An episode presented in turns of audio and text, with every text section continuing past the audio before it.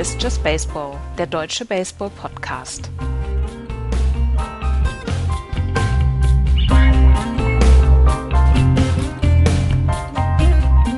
Es liegt ein kleiner Fluch über Ausgabe 154 von Just Baseball, unserem schnuckeligen Podcast über die schönste Nebensache der Welt in den USA über Baseball. Hallo und herzlich willkommen zur Ausgabe 154 von Just Baseball. Axel hat Probleme mit Skype. Florian und ich sind da. Wir hatten allerdings am Wochenende alle irgendwie was zu tun, sodass wir die Wochenendausgabe nicht hinbekommen. Hallo Florian. Hi. Und die Anmoderation ist auch schon richtig komplett in die Hose gegangen. Also, wie gesagt, das ist alles, das ist alles ein bisschen durcheinander im Moment. Wir waren letzte Woche ja bei der Baseball-EM. Ich bin dann noch weitergefahren nach Berlin zum Tennis. Und Axel und Florian haben dann auch keinen Termin bekommen. Und gestern haben wir es dann auch nicht mehr geschafft. Da war ich auf der Rückreise. Und jetzt heute haben wir es endlich geschafft. Und Axel, wie gesagt, ist in den Skype-Höllen, im Skype-Höllenschlund verschwunden. Wir hoffen, ihn im Laufe der Sendung dann noch dazu zu bekommen. Aber Florian und ich müssen ein bisschen über Baseball reden, weil die äh, reguläre Saison geht ja in die ganz, ganz heiße Phase. Wir haben nur noch zwölf oder 13 Spiele. Ähm, heute in drei Wochen wissen wir, wer die Playoff, äh, in zwei Wochen wissen wir, wer die Playoff-Teilnehmer sind. Und ähm, ja, wir müssen ein bisschen darüber sprechen, oder? Nein. Baseball Nicht? ist der beschissenste Sport auf diesem Planeten. Es gibt nichts Schlimmeres als Baseball. Du hast objektiv zu sein in diesem Podcast. Baseball ist toll, super. Man freut sich, wenn man nachts um vier aufsteht und seiner Mannschaft zujubelt. Sieben Innings lang und acht Innings lang. Acht Innings lang, ne? Man freut sich, man ist dabei. Das ist ganz toll, super. Aber mir kann keiner 2010, 2012 und 2014 nehmen. So. Ja, ja. Fangen wir mal an. Gut, lass uns, lass uns mal anfangen. Wir fangen einfach jetzt mit der ähm, American League East wie immer an. Und das da sind die Boston Red Sox mit 86 Siegen, 64 Niederlagen auf Platz 1. Dahinter die Baltimore Orioles 82, 68. Dahinter die Toronto Blue Jays 82, 68. Die New York Yankees 77, 72 und die Tampa Bay Rays 64, 85. Die New York Yankees haben vor dem letzten Donnerstag gedacht, dass sie noch tief im Playoff-Rennen wären und dass sie es vielleicht noch schaffen könnten. Und dann rammte sie der Bus Henley Ramirez. ja. In der Serie 9 von 16 ist er gegangen. Warte, ich muss jetzt nochmal gerade ähm, ähm, muss jetzt nochmal gerade nachgucken. Vier Home Runs, neun RBIs. 28 Home Runs und 106 RBIs in dieser Saison für Henley Ramirez. Er ist einer der Faktoren für die Red Sox, dass sie dieses Jahr wirklich vorne dabei sind. Eine offensiv nach wie vor auf allen Zylindern vorher eine Mannschaft und sie hat es inzwischen sogar im Griff, das Bullpen ähm, hinzubekommen. Sie haben ein 0,96 ERA im September, das Bullpen alleine. Sie haben eine gute, äh, sie kommen, bekommen gute Leistungen vom Starting Pitching und wie gesagt, die, ähm, die Offensive nach wie vor feuert aus allen Rohren. Also, das ist eine richtig, richtig gute Leistung und diese vier Spiele, vier Spiele Sweep gegen die New York Yankees, der war vom Allerfeinsten. Drei, in drei von vier Spielen lagen sie zurück. Ähm, Sie haben 1 zu 5 am Donnerstag zurückgelegen, 2 zu 5 am Samstag und 4 zu 0 am Sonntag und haben alle drei Spiele dann noch gewonnen, beziehungsweise diesen Sweep geholt. Und danach war für die Yankees eigentlich alles vorbei. Ja, und wenn man sich das ähm, letzte Woche angeguckt hat, als ich mit, mit, mit Thorsten Wieland alleine die Sendung gemacht habe, ähm, da, da sah es ja noch so aus, als wenn die Yankees eben fett im Geschäft sind. Und ich glaube, das äh, wurde mal gerade pulverisiert aber richtig pulverisiert. Wie gesagt, sie haben die vier Spiele dort verloren. Jetzt sind sie viereinhalb Spiele hinterm Wildcard-Platz zurück bei nur noch äh, 13 Spielen, die sie zu haben. Sie müssten schon, sie müssten schon 12-1 gehen in dieser, in dieser, ähm, in diesen 13 Spielen, um wirklich noch eine Chance zu haben. Ansonsten ähm, das, was Boston gemacht hat in diesen vier Spielen und auch gestern gegen die äh, Baltimore Orioles, das war schon richtig gut. Gestern Rick Porcello, neun Innings, ähm, Complete Game, 5 zu 2 gewonnen und er hat 89 Pitches geworfen in diesen neun Innings. 89.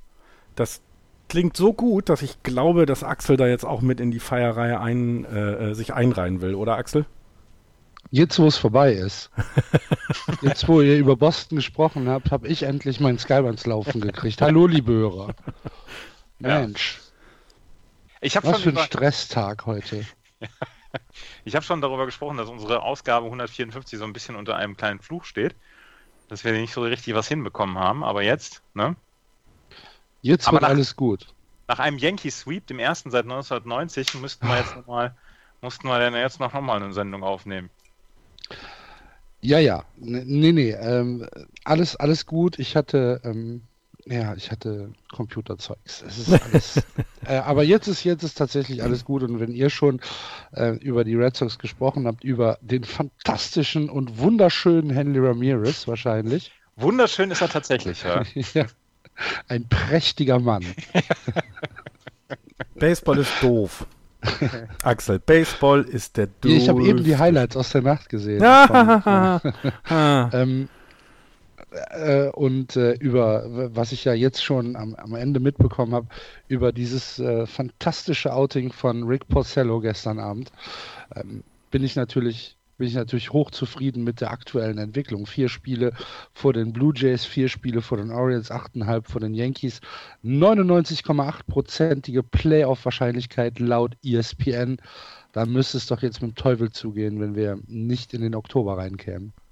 Glaub, also sollten durch. die Red Sox in den letzten zwölf Spielen 6 zu 6 äh, spielen, also ausgeglichen, dann müssten die Baltimore Orioles schon 11, nein, warte, 11 zu 2 gehen, mhm. 11 äh, zu 1 gehen, um sie zu überholen. 10 zu 2, um gleich zu ziehen. Also ja, das müsste schon mit dem Teufel zugehen bei den letzten zwölf Spielen. Aber ich will den, äh, will den, wie heißt es? Ich will den Tag nicht vor dem Abend loben. Ja, ich den Teufel am, nicht loben. Ich habe auch sowas. am Sonntag vor der, vom Ende der ersten Halbzeit den Quarterback der New England Patriots gelobt. Und, ähm, hat ja auch geklappt. Hat ja, ja, hat ja auch geklappt. Ja, auf jeden Fall die Red Sox ähm, mit, mit einer ganz, ganz starken Phase. Und Axel, sogar dein so geliebtes Bullpen äh, funktioniert. Ein ERA ganz knapp über 1, 1,05 müsste es sein, äh, im September. Äh, wunderbar. Gibt es nichts zu meckern. Ich, äh, ja, Baseball ist doof. Ich finde, Baseball was ist gar nicht doof. Was ich, was, was ich, aber, was ich aber aus der, aus der East, ähm, was wir, glaube ich, von der East insgesamt sagen müssen, sie hat sich wieder als die stärkste Division in der American League etabliert, oder? Ähm, es sieht tatsächlich im Moment so aus, als könnten drei Mannschaften aus der American League East in die Playoffs einziehen. Das ich bin, würde ich auch sagen, ja. Also dass das Detroit äh, hat, hatte immer von, von, von Andreas und mir so ein bisschen den Push, ne, dass sie das doch können. Ähm, sieht gerade nicht danach aus, weil sie halt eben auch schon zweieinhalb Spiele hinter eben Toronto und Baltimore sind. Und im Moment sieht es ja wirklich so aus, dass die beiden Wildcards auch aus, aus dem Osten kommen. Und dann hast du genau recht. Dann ist tatsächlich die AL East die ausgeglichenste und beste Division ähm, in der American League, ja du hast halt zwei große Probleme bei Toronto und Baltimore. Bei Toronto ist die Offensive komplett eingeschlafen in den letzten Wochen. Und bei ähm, den Baltimore Orioles hast du nach wie vor das, das Starting Pitching, was noch nicht so richtig funktioniert. Mhm. Bei Toronto, die haben diesen September haben sie 55 Runs gescored. Sie sind letzter damit in der American League. Selbst Minnesota hat mehr Runs im September gescored als die Toronto Blue Jays. Dann haben sie ähm, auch Probleme mit dem Starting Pitcher. Markus Stroman ähm, hatte, hatte einen guten Start jetzt gegen die Blue Jays, aber insgesamt ist das, ist das nichts, was dir, was dir so richtig die Augen öffnen würde. Und dann brauchst du eine Offensive und wenn dann Leute wie Encarnacion, Bautista, Tulowitzki, Donaldson einfach nicht funktionieren, dann wird es schwierig für ein Team wie, ähm, wie die Toronto Blue Jays. Würde es genauso schwierig werden für die Boston Red Sox, wenn die Leute auf einmal ausfallen würden oder nicht mehr treffen würden. Aber das ist ähm, tatsächlich, das ist tatsächlich besorgniserregend für Toronto. Die haben die letzten beiden Spiele gegen die ähm, Los Angeles Angels verloren und haben, ähm, wenn keiner on Base war, hatten sie elf Hits in 23 At-Bats. Wenn sie Leute auf Base hatten, waren sie zwei für 41. Haben 19 Strikeouts in diesen 41 At-Bats gehabt. Und das, damit kriegst du keine Spiele gewonnen. Das ist natürlich eine Statistik, die ich so nicht kannte. Dafür, dafür liebe ich diesen Podcast, ja. Dass du ah. dafür da bist. Ja, also das war tatsächlich eine, eine Statistik, die mir auch, die mir auch äh, einen kalten Schauer über den Rücken hat laufen lassen. Das war tatsächlich richtig, richtig schlecht. Und bei den, ähm, bei den Baltimore Orioles, jemand wie ähm, Dylan Bundy, der gestern ordentlich gepitcht hat gegen die Red Sox, der hatte ähm, letzten, oder hatte letzte Saison hat er von den Baltimore Orioles die äh, Mitteilung bekommen, dieses Jahr nicht mehr als 70 Innings zu pitchen.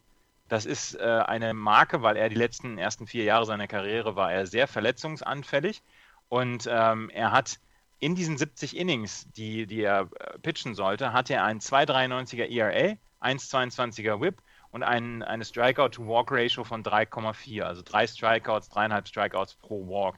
Seit dem 12. August, seitdem er diese 70 Innings überworfen hat, hat er einen 6,68er ERA, einen 1,81er Whip und die äh, äh, Strikeout-to-Walk-Ratio hat sich halbiert. Und ähm, er ist jemand, den, auf den die Baltimore Orioles eigentlich setzen wollen in der, in der Postseason, aber er ist tatsächlich im Moment wohl sehr, sehr müde. Das Problem ist, ähm, oder beziehungsweise, dass das Gute ist, was die Baltimore Orioles haben. Chris Tillman ist äh, runter von der ähm, DL. Kevin Gorsman kommt, äh, kommt klar im Moment und wer in den letzten Spielen wirklich gut gepitcht hat, und damit hatte man so gar nicht mehr gerechnet, ist Ubaldo Jiménez. Mhm. Der hat tatsächlich gut gepitcht. Ähm, das Problem ist halt, mit Wade Miley und Giovanni Gallardo gewinnst du halt keinen Blumentopf im Moment mit den anderen Pitchern von den Baltimore Orioles. Also das sind die zwei großen Probleme bei Toronto und bei den Baltimore Orioles. Deswegen würde ich das Wildcard Race noch nicht für beendet erklären wollen. Ähm, auch wenn die Baltimore Orioles zum Beispiel immer ein gefährlicher Gegner sind für die Red Sox und immer mal wieder drei von vier Spielen gegen die Red Sox gewinnen können. Ja. Was ich, was ich im, im Wildcard Race immer ganz interessant finde, sind diese Elimination Number, ne? Also wie viele Spiele müssen noch äh, ins Land gehen und eben dann gewonnen werden oder wie auch immer, bis, bis du raus bist aus dem Rennen. Und äh, Detroit hat die äh, Wildcard Elimination äh, Number of Games von 11. Das heißt also, da ist noch ordentlich Möglichkeit dran zu bleiben und vielleicht sogar nochmal mitzuspielen. Ähm, Houston und Seattle jeweils 10 und die Yankees 9, Kansas City 8. Die würde ich jetzt da tatsächlich rausrechnen, denn wenn, die müssen schon viel, viel mehr gewinnen, als sie es in den letzten 10 gemacht haben. Und, und ich glaube, die Yankees sind dann jetzt auch, glaube ich, durch, nachdem sie so verprügelt worden sind. Und dann ähm, kämpfen tatsächlich nur noch Detroit und Houston, würde ich sagen, mit Seattle zusammen, um, um irgendwie den Einzug in, in, in die Playoffs. Und das ist dann, ja, ähm, ja, ich glaube. Aber lass die, die, Detroit hat jetzt drei Spiele gegen Minnesota. Lass die mal drei Spiele gewinnen. Genau. Ähm, ja. Und lass Baltimore noch zwei von drei gegen, gegen Boston verlieren. Und du hast wieder ein ganz, ganz enges Rennen. Und ähm, die Seattle Mariners haben einfach im Moment eine unglaublich wichtige Serie gegen Toronto. Das ist eine der heißesten Serien, die es gibt, neben Baltimore und, und Boston ähm, jetzt in der American League. Und ähm, die beiden Serien entscheiden so ein bisschen. Und Boston hat gestern mit dem Sieg gegen Baltimore so ein kleines bisschen den, den ähm, Frühstart gehabt. Und die Toronto Blue Jays haben 3 zu 2 gegen Seattle gewonnen. War, war ein tolles Spiel mit Playoff-Atmosphäre. Und ähm, ja, das sind so Serien, die jetzt immer über den Ausgang des Wildcard Races entscheiden können. Ich finde, das ist alles noch nicht so richtig entschieden. Das, äh, ja, vielleicht war es voreilig von mir. Ähm, es ist halt die Momentaufnahme, so wie sie aktuell ist. Ne? 86, 82, 82, 77. Das sind äh, gute Zahlen bis zum vierten Platz runter von, von der American League East. Ja, ist es, das, definitiv. Ja, das war, ähm, klar, du, du hast schon recht, so wie du es jetzt sagst, ähm, sind da noch, ist noch genug Baseball zu spielen. Zwölf Spiele sind zwölf Spiele, ohne jede Frage. Ähm, ja, mal abwarten. Ich glaube, bei den Yankees, wie Florian das eben gesagt hat, ich glaube, die Yankees können wir tatsächlich rausnehmen. Bei den Yankees war vielleicht der Genickbruch das erste Spiel der Serie gegen die Red Sox. Ähm, das der Kampf von Behind Victory der, der, der Red Sox äh, im neunten Inning, wo sie vier Runs gescored haben oder fünf Runs gescored haben. Fünf, ja. Das könnte tatsächlich der Neckbreaker gewesen sein. Ich kann mir nicht vorstellen, dass sie nochmal zurückkommen. Ich, also ich würde auch eher Detroit, genau, ich würde da auch eher wieder Detroit ins Rennen werfen wollen, auch wenn sie ähm, in den letzten zehn halt nicht so gut aussehen, ist das aber, glaube ich, dann, vielleicht hatten die jetzt ihren kleinen Slump und dann kommen sie wieder, aber bei den Yankees sieht es schon ein bisschen danach aus, ja. Jetzt muss ich die beiden mal fragen, liebe Hörer. Ähm, habt ihr euch vor der, vor der Sendung darauf geeinigt, ein bisschen äh, den Fokus auf die Playoffs zu legen, auf die Contender zu legen? Weil wir müssen ja ein bisschen kompakter sein heute. Nee, hatten wir nicht, aber äh, ist, ja, ist ja eigentlich ganz natürlich, dass wir uns auf okay, die Ich habe zwei weil, Geschichten über Arizona und über San Diego später. Gut, aber ich, ich wollte ne, über, über, über Tampa und über New York, was gibt es denn da jetzt noch zu reden? Nix. Also ich, ich würde würd ich genauso auch würde ich genauso sehen, denn, denn also wir können gerne auch schon in Essential dann rüber, wenn jetzt nichts weiter da sein sollte, ja. weil, weil da hat sich, glaube ich, ja auch das Bild weiter, äh, weiter, weiter verdichtet, ne? Also ich glaube Cleveland. Ja, eben, genau. Ähm, wir haben alle nicht so richtig viel Zeit, deswegen müssen wir das heute alles ein bisschen kompakter machen, aber es kommen auch wieder bessere Zeiten, liebe Hörer. Wer übernimmt die Moderation? Andreas, du warst das, ne? Ich war das, ja. Ja, dann los. Dann lass uns doch mal in die Central gehen. Oh ja. Au ja! Juhu! Hast du dich schon von Hofdorf verabschiedet? Ja, habe ich. Ach, nee, nein, nein, nein, nein, nein, nein, nein. Also von Hofdorf haben wir, habe ich noch nichts erzählt, das machen wir so. im Abschluss. Ah, okay, gut. Ne? Mit unseren besten Stories vom Safe im Airbnb-Haus. Jawohl. Dürfen wir, dürfen wir da überhaupt reden, Ja, darüber klar. reden, ohne, ohne dass wir uns in Die Leute spulen jetzt schon panisch vor. Also es geht gleich um einen Safe in unserem Airbnb-Haus. Und um einen Geschirrspüler. Ich kenne die Geschichte ja leider schon, aber ich kann euch Hörer sagen, bleibt dran, die ist sehr, genau. sehr Nach der Werbung großartig. geht es weiter. Ja, das ist, also ich teaser ja sowas nicht gerne, aber das ist der Hammer, ja. Es war auf jeden Fall eine Traumwoche. Aber gehen wir in die AL Central. Die Jawohl. Cleveland Indians führen mit 86 Siegen, 83, 63 Niederlagen. Dahinter die Detroit Tigers 79-70, die Kansas City Royals 77-73, die ähm, Chicago White Sox 72-78 und die Minnesota, ich will immer sagen Timberwolves, das sind die Twins, 55 und 95. Ähm, die Cleveland Indians würden, eigen, würden eigentlich gut dastehen. Das Problem ist, ihre, ähm, ihre ähm, DL. Carlos Carrasco hat sich äh, die rechte Hand gebrochen in einem Start Mitte September. Und Danny Salazar ist auch raus im Moment und kann wahrscheinlich nicht in der Postseason pitchen. Das heißt, dass die Cleveland Indians im Moment auf die Hälfte ihrer, ihrer Rotation, auf die sie so viel Wert gelegt haben, beziehungsweise die so fantastisch gepitcht haben in dieser Saison, verzichten müssen und wahrscheinlich bis Ende der Saison. Und das ist etwas, ähm, was mir als Indians-Fan Bauchschmerzen machen würde, weil er bereiten würde. Okay, also ich habe jetzt hier auf der Disabled List nur Michael Brantley und Jan Gomes. Auf der Seite von MLB.com Nee, auf der E bin ich ESPN-Seite. auch, da habe ich die auch beide, aber es kann ja sein, jetzt hier einfach noch nicht draufstehen. Du kannst ja erstmal Day-to-Day gelistet sein, ähm, bevor du rauf musst, das auf die. Wann ähm, ist denn das passiert? Weil ich habe es gar nicht mitbekommen. Carlos Carrasco Ende letzter Woche und Ja, Danny ja Salazar draufstehen. Danny Salazar Mitte September, also auch am 12.09. Ähm, er sollte, er sollte return in three bis three Ja, to four weeks. die packen Danny sie dann, die Aber packen sie Carlos einfach. Carrasco ist raus. Ja, die packen sie aber dann einfach nicht auf die DL-List. Das mag ja dann andere Gründe haben. Das müssen sie im Moment ja, glaube ich, auch nicht. Ähm, weil du musst ja jemand auf die DL packen, damit du Platz in einem Roster machen kannst. Ja, ja, gut, okay, natürlich, das kann sein, weil wir schon im Expand. Genau, und deswegen Roster stehen sie vielleicht einfach nicht nicht drauf. ist. Ja. Aber Ja, ja, okay. ich sag mal, mit einer gebrochenen Hand lässt sich schwer pitchen, würde ich jetzt mal so behaupten. Wenn es die, wenn's die Pitchhand ist. Ja, es ist die Pitchhand. Ja, das ist schlecht. Das ist schlecht. Und die, ähm, sie haben zwar immer noch äh, Corey Kluber, aber ähm, das ist einfach, äh, ja, das ist einfach zu wenig. Und Trevor Bauer, ob du dich auf Trevor Bauer und Josh Tomlin so verlassen kannst, das ist halt auch die Frage. Die Carlos Carrasco hatte einen 3,32 3,32er ERA, Danny Salazar hatte einen 3,87er ERA, Corey Kluber ist nach wie vor da. Und das, der, der könnte zum Beispiel auch Spiel 1 von einer äh, ALDS pitchen. Aber dann kommen, wie gesagt, Trevor Bauer und Josh Tomlin. Und da hat die Fanbase der Indians in den letzten Wochen nicht so richtig viel Vertrauen zu gehabt. Weißt du, was mir Ja, so auf den kann man Sack geht? verstehen. Weißt was mir so Trevor auf den Bauer äh, und äh, Josh Tomlin beide über vier. Deutlich über vier sogar. Du musst Genau. jetzt, du musst jetzt, und das ist genau diese dämliche Wildcard-Geschichte, du musst jetzt schon gucken, wie du deine Rotation hinrückst, damit du deinen besten Pitcher für dieses eine Wildcard-Game hinbekommst. Also ich als im Moment noch Wildcard-Game-Besitzer eventuell kann das gerade, kann mich gerade darüber wirklich mal auslassen. Das ist so nervig. Du musst jetzt echt anfangen rumzuschiften, damit, ähm, ja, damit du deinen besten Pitcher dafür hast. Und jetzt gut, Cleveland würde ja im ersten, im Moment, wenn es so wäre, in der ersten Runde gegen Boston antreten. Und dann ist es, glaube ich, für euch ja auch ganz schön, wenn denn die besten Pitcher nicht dabei sind. Ja. Nach Vielleicht, was ist, was ist mit, äh, mit dem Hochziehen von Dan Otero? Dan Otero ist zum Beispiel einer der, ähm, der Spieler, die eventuell dann für eine, für eine Postseason in Frage kommen würden. Aber ich wollte noch einmal zurückkommen auf die Statistiken von Trevor Bauer. Trevor Bauer nach dem All-Star-Game ein 5,50er ERA, Josh Tomlin nach dem All-Star-Break einen 7,09er ERA. Mhm. Das sind keine Zahlen, mit der du, mit der du mit Gebrüll in die Postseason gehst.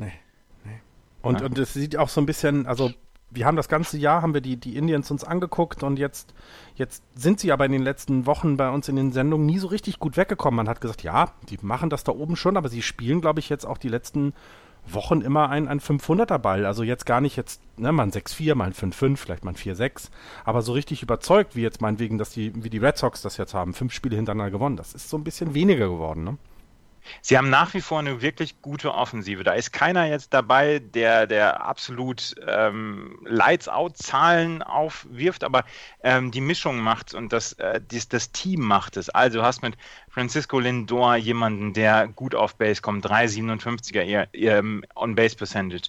Die Jungs ähm, ganz oben, die haben fast alle einen OBP von mindestens 3,50. Jason Kippen ist knapp drunter, Mike Napoli knapp drunter. Aber das sind, sind gute, gute Zahlen, mit denen du auf Base kommst. Du musst es dann über die Offensive regeln. Und ähm, es sind auch andere Mannschaften mit, mit miesem Pitching schon äh, World Series-Sieger geworden. Es ist nicht immer äh, ein Madison Bumgarner, der quasi jedes Spiel alleine für die Giants gewinnt. Du, du kannst auch, einen, du kannst auch eine, eine Offensive ähm, durchziehen, beziehungsweise du kannst ein Pitching durchziehen mit, mit guter Offensive. Das, ist, äh, das sind halt so Sachen, ähm, die, die, wirklich, die wirklich dann noch Mut machen können. Aber das mit Danny Salazar und Carlos Carrasco haben sie sich tatsächlich anders vorgestellt. Ja, ähm, die Indians haben jetzt noch drei Spiele, beginnend ab heute gegen äh, die Kansas City Royals. Ich wollte jetzt auch Chiefs sagen, nein, gegen Kansas City Royals äh, zu Hause. Dann die letzte Heimserie zu Hause gegen die White Sox. Vier Spiele auswärts in Detroit und drei Spiele auswärts in Kansas City bis zum Saisonende. Das liest sich nicht wirklich einfach. Es liest Diese, sich aber auch so, dass du nur die, du brauchst nur 500 dabei spielen und es kommt keiner an ja, dir vorbei. Ja, ja, gut, aber du hast, wie du, wie du eben schon gesagt hast, Detroit kämpft noch um äh, den Wildcard-Platz und ich glaube, die Kansas City Royals haben auch keinen Bock, irgendwie die ähm, Nachwehen-Meistersaison so abzuschließen, dass man sagt, äh, ihr habt 16, 16 Spiele Rückstand äh, zu den Cleveland Indians. Die wollen sicherlich auch den Rest der Saison noch anständig beenden. Absolut, also was ihnen, ja. was ihnen Mut machen sollte, sind auf jeden Fall die sieben Spiele Vorsprung. Dass ja, sie in die, in die Postseason reinkommen, das steht außer Frage. Sie haben die sieben Spiele Vorsprung vor Detroit und darum müssen sich, glaube ich, keine, ähm, ähm, keine Gedanken machen. Worum ich mir halt äh, wirklich Gedanken machen würde, ist halt das Starting Pitching zur Postseason dann wahrscheinlich gegen die Boston Red Sox. Und was sie halt noch verteidigen können würden, wollten, ist der Heimvorteil. Sie ja. sind im Moment nur ein halbes ja. Spiel vor, vor den Boston Red Sox. Ich glaube, ja. und, und, da fängt es genau, und da, das ist vielleicht auch etwas, was dann eben ähm, im Endspurt helfen kann. Ne? Du liegst zwar sieben Spiele vorne, du hast noch direkte Konkurrenten gegen dich, das heißt, dann ist das eine, aber das andere ist eben genau das, versuch, versuch das siebte Spiel zu Hause zu gestalten, ja. Ja, ja also, die Cleveland Indians äh, im Moment tatsächlich so ein bisschen verletzungsgeplagt. Aber sie kriegen, ähm, sie kriegen auf jeden Fall den, den Postseason-Platz hin und dann bin ich sehr gespannt, wie eine Serie aussehen würde. Und wer Heimrecht hat zwischen, und so sieht, danach sieht es im Moment aus, nach einer Serie ähm, Boston gegen Cleveland, beziehungsweise Cleveland gegen Boston. Wäre ja offensiv vor allem ein Feuerwerk, glaube ich, zu erwarten dann. Also das, das kann man sich, glaube ich, sehr gut ansehen dann. Ne? Das wird ja nicht so ein, so ein, so ein, das wären dann keine 1-0 und 2-1 Spiele, sondern eher 8-9, 7-6. Ja, und Puristen gibt es unter den Baseball-Fans, die sagen, sowas will ich nie sehen. Ich habe darauf Bock. Ja, ja wollte ich gerade sagen. Wenn man emotional nicht beteiligt als, Anti, ist, ja. als Antipol, die sagen, auch ich guck's mir an. ja, wenn es nichts anderes gibt im Fernsehen, gucke ich mir Ihr auch guckt ja aber auch Football. An. Ihr guckt ja auch Football. Das ist richtig. Ja.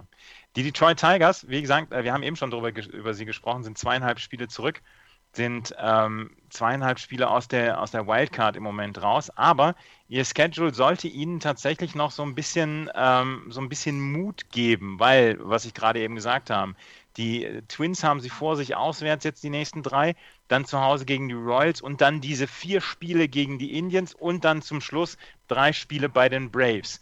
Und ähm, das sind alles, das sind alles erfahrene Jungs bei den Detroit Tigers. Und ich finde, das Schedule ist tatsächlich etwas, wo man sagen kann am Ende, okay, da haben wir noch, da können wir noch was aufholen. Ähm, also ich habe die Detroit Tigers noch nicht raus aus dieser Nummer, auch wenn sie leider nicht Erster in der äh, American League Central werden, was ich ja vor der Saison getippt habe.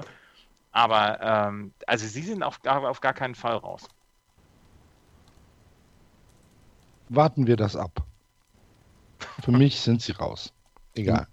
Ich, ja? ich, ich habe das über die, ich habe gesagt, die Yankees sind wieder drin letzte Woche und äh, sind, sind auch ein Team, auf das man aufpassen muss. Und dann, ja, kommen die Red Sox um die Ecke, pulverisieren das und jetzt stehe ich doof da. Deswegen, ja, würde ich jetzt äh, Kansas auch eigentlich rausrechnen, aber. Kansas City. ja, Kansas City würde ich rausrechnen, aber eben, ja, was, was dann immer so ja, eine Aussage und die, wert und die, ist. Und die White Sox brauchen auch nur mal einen Run. sind, sind zehn Spieler aus dem Wildcard-Rennen zurück. Elimination Number ist drei. So ja. langsam muss der gute Run starten. Ähm, eine Sache noch zu äh, Minnesota. Max Kepler äh, hat wieder ein paar Hits gelandet in der letzten Woche.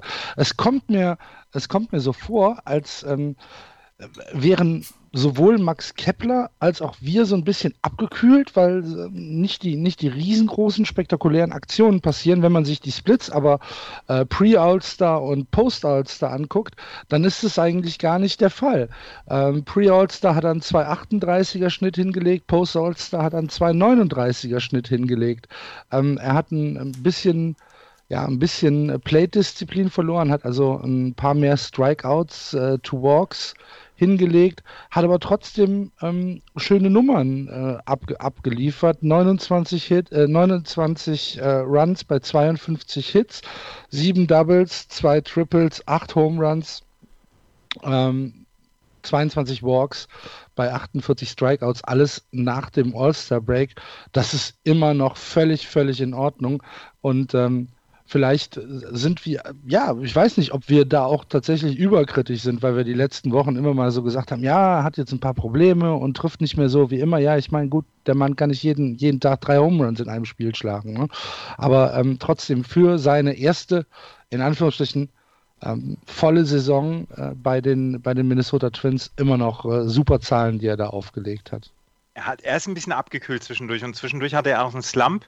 Ähm, er war ja, er war ja für eine Zeit lang war er heißer als die Sonne. Ähm, und, und dann ist er abgekühlt und dann hat ihn auch Paul Molitor mal aus ein paar Spielen rausgenommen. Da hat man ihm schon dann angesehen, dass so eine, so eine Saison auch ganz schön lang werden kann. Mhm. Und wenn du dann, wenn du dann ein Team hast oder in einem Team bist, was die ganze Zeit nur verliert, dann glaube ich, äh, kühlen alle ab, bis auf Brian Dozier, ähm, der ja nach wie vor alles weghaut, was, was bei drei nicht auf den Bäumen ist. Und ähm, ja, also für seine erste Saison ist das, ist das völlig in Ordnung und, und der wird nächstes Jahr der Starting Right Fielder der Minnesota Twins sein. Da, da gehe ich jetzt mal fest von aus, wenn er sich im Springtraining nicht allzu doof an, da, anstellt und das hat er bislang nicht gemacht. Und deswegen, ähm, nein, ich glaube, da müssen wir uns um Max Kepler überhaupt keine Sorgen machen. Ja. Freuen sich, die Cleveland Indians, freuen sich die Cleveland Indians besonders. Gegen die ist er nämlich äh, ganz besonders heiß. Hat er schon äh, äh, sechs Home Runs, zwölf RBIs, 13 Hits gegen geschlagen ähm, in, in dieser Saison. Äh, da freuen die sich. Bestimmt. Ja. Zu, zu Max Kepler hatte ich ja letzte Woche mit, mit Thorsten auch ein bisschen länger drüber gesprochen, eben so Auswirkungen auf den deutschen Baseball. Und ich bin ihm tatsächlich sehr gespannt, was passiert, wenn er eben mal von Anfang an dabei ist und, und vielleicht ein, zwei Geschichten in der Saison noch mehr in Deutschland verkauft werden können, ähm, um, um ihn so ein bisschen ins, ins, ins, ins Licht zu rücken, dass er sich ja auch tatsächlich verdient hat. Ja. ja. Aber das ist, das ist Zukunft, das ist 2017. Können wir in der, in der Offseason genau. lange drüber reden. Das machen wir auch. Gehen wir damit in die AL West? Jawohl. In der AL West führen die Texas Rangers 89 und 62. Dahinter die Houston Astros 79 und 71. Gleich auf mit den Seattle Mariners 79, 71. Dahinter die Oakland Athletics 66, 84 und die LA Angels 65, 85, die 23,5 Spiele zurück sind. Die Texas Rangers ziehen nach wie vor ihre Kreise. Ähm, die Geier. Ja, tatsächlich. und, und, warten, und, warten auf Aas.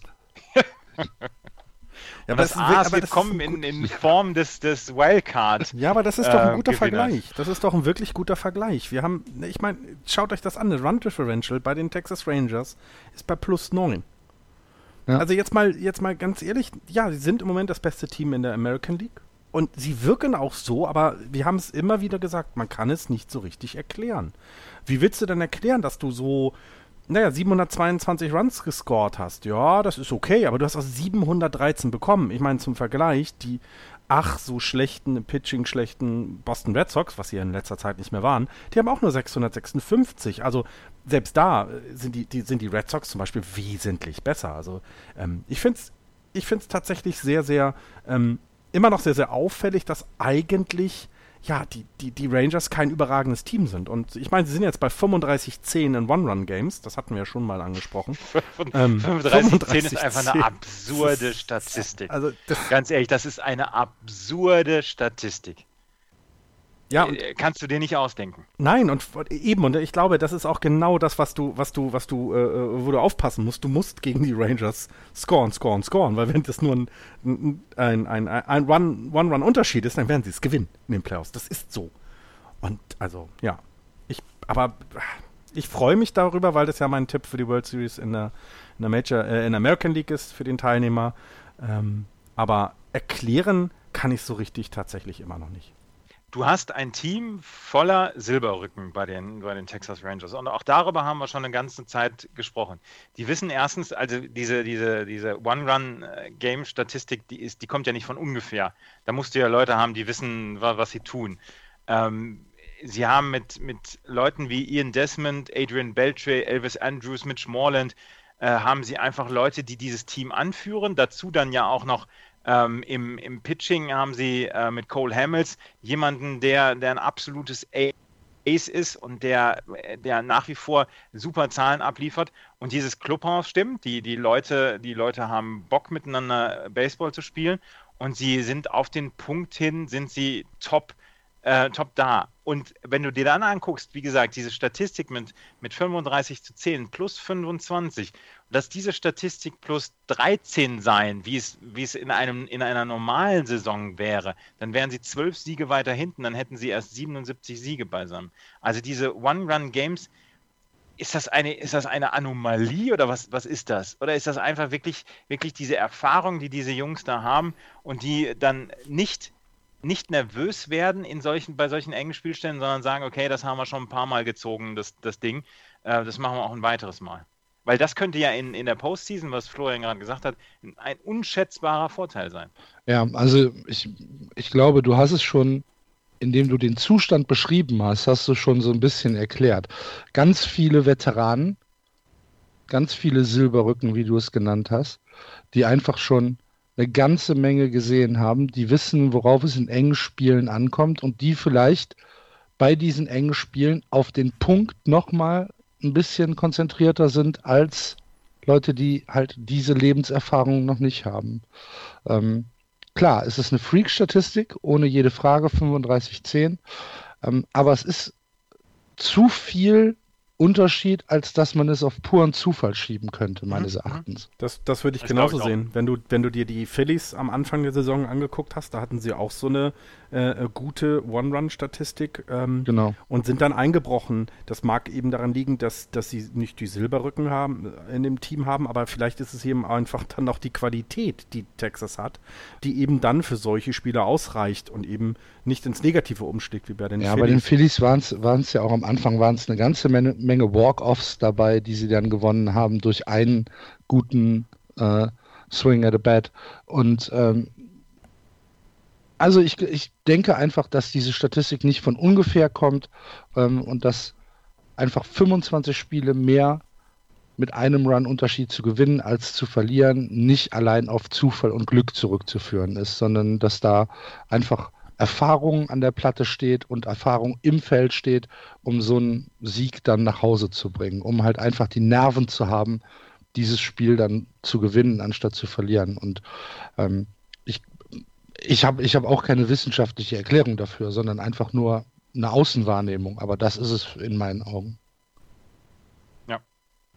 Also die Texas Rangers ziehen nach wie vor, wie gesagt, ihre Kreise, werden wohl die Saison als beste Mannschaft in der American League äh, beschließen und würden dann auf den Wildcard-Teilnehmer treffen. Und, und ähm, Shinzo Chu kommt wohl zurück zu den Playoffs.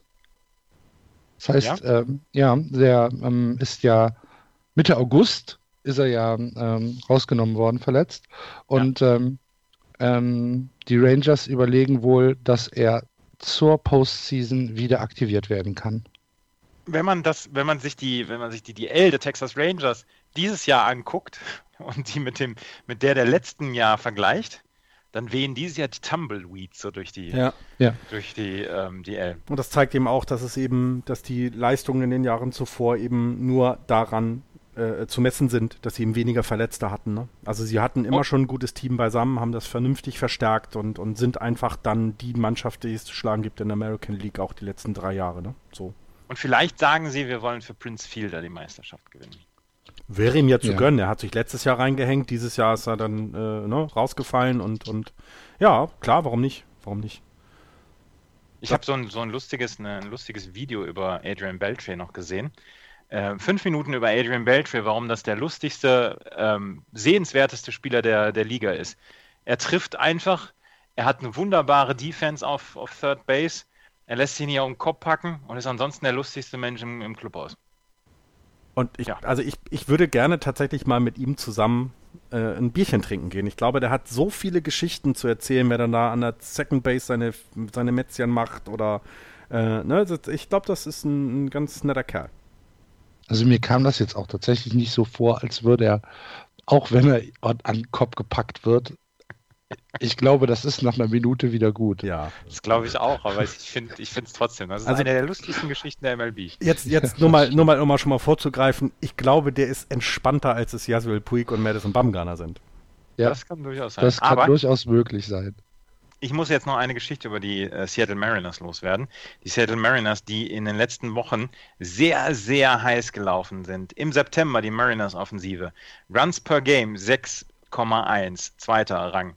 OPS 8,34, also auf On-Base Percentage plus Slugging auf Platz 2. Home Runs 27, geteilter vierter Platz. Und Betting Average 2,85, fünfter. Und sie können es sich sogar leisten, dass Robinson Cano in den letzten sechs Spielen 2 für 24 gegangen ist. Sonst die offensivstärkste Waffe, die die Seattle Mariners haben. Aber die sind tatsächlich noch äh, mittendrin in diesem Wildcard-Rennen und sollten nicht äh, sollten nicht außen vor gelassen werden. Gestern das Spiel gegen die Toronto Blue Jays, was ich vorhin schon gesagt habe, Playoff Baseball at its best.